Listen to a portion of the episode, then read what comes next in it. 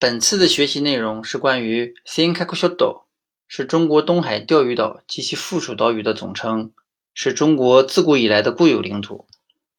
中日甲午战争爆发后，日本趁战争之机将钓鱼岛编入了冲绳县。后，一九零零年受到英国人将该岛屿命名的启发，日本将钓鱼岛及其附属岛屿改称为“尖阁列岛”，也就是 “Senkaku Shoto”。一九五一年。美国等国家与日本签订《旧金山合约》，美军接管琉球群岛时，擅自将钓鱼岛及其附属岛屿划入了琉球群岛、美国民政府管辖的范围内。日本据此强行宣示钓鱼岛及其附属岛屿是属于琉球群岛范围，属于日本所谓的有效控制领土。后来，美国撤离琉球岛时，将钓鱼岛行政管辖权混合琉球交给日本，而据中国古代史书记载。中国一直对钓鱼岛拥有领土权，因此钓鱼岛的争议也由此而生。二零一二年九月，也就是十年前，